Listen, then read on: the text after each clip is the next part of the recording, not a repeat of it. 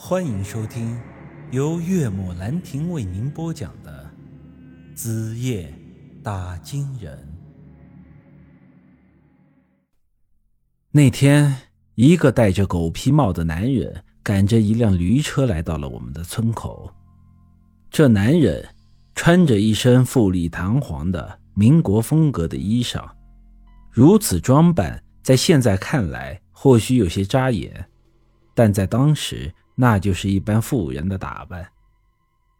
抛开穿着，这男人长得实在有些奇怪，尖嘴猴腮，皮肤比水灵的姑娘都白。这样的长相，不能说是俊俏，但也不能说是丑。总之，看上去就是很不自然的感觉。另外，这人不管说不说话，他的脸上都带着笑。那样的笑脸也是在常人脸上很难看到的。我四姐坐在他的车后，除了人之外，车上还拉着几袋大米、几片花布，以及一些糖果、点心之类的礼品。四姐告诉村里人，当年收养她的养父养母都已经去世了，她现在是专门回来看望亲生父母。认祖归宗的，而这个男人是他的未婚夫。村里人一听这话，忙去找我爹妈，跟他们报喜。当时我和爹妈正在玉米地里除草，一听这个消息，两口子都惊住了。我当时还是个愣头青，也不懂事，便笑嘻嘻的说道：“嘿四姐回来了，哎，那我不就多了个姐姐呀？”这是好事啊！于是我忙跑到村口去迎接四姐。我和她从未见过面，但四姐却一眼就认出了我。先是揉了揉我的脸蛋，然后把几包糖果点心塞进了我的怀里。我这时已经成年了，但糖果点心这类东西在村里还是稀罕物。过年过节都未必吃得上。我剥开了一颗水果糖，放进了嘴里，脸上笑开了花。我拉着四姐的手说道：“姐，我带你回家，爹妈见了你肯定高兴。”这时，我爹妈收拾好除草的农具，也从地里跑到了村口。四姐比我前三个姐姐长得都漂亮，水灵灵的大眼睛像爹。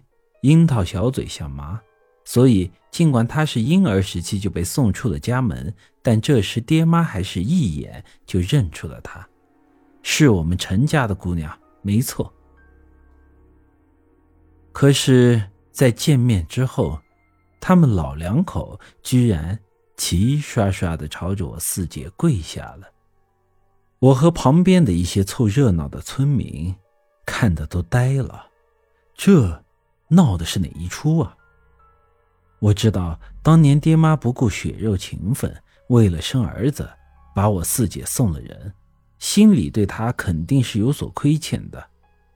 可即便是这样，这爹妈给亲生女儿下跪，还是有些不大合适。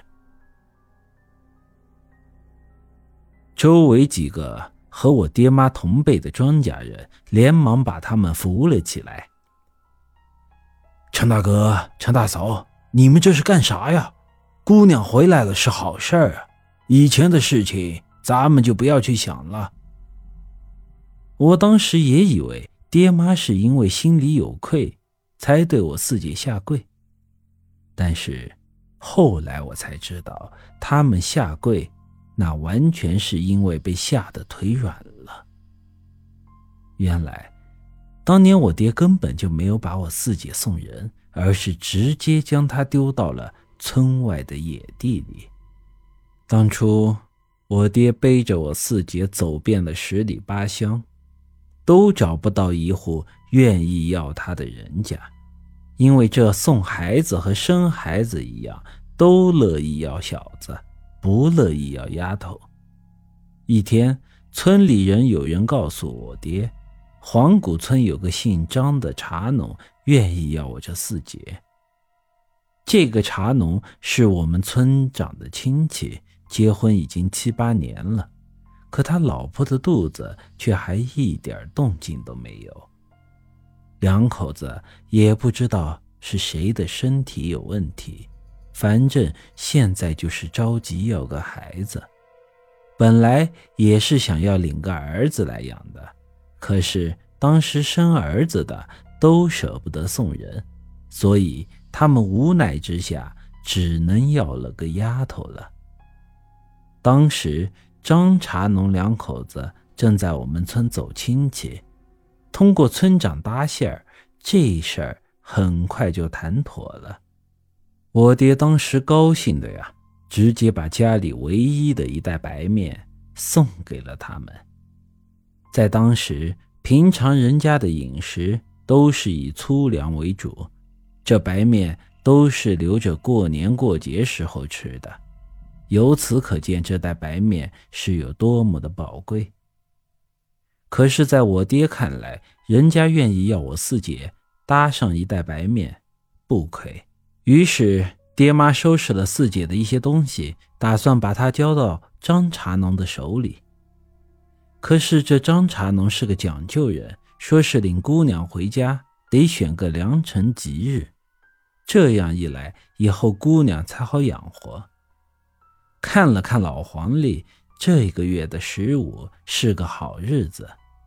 我爹当时急着把四姐送出去，便没二话，完全照着人家的意思来，说是十五那天亲自把我四姐送去黄谷村。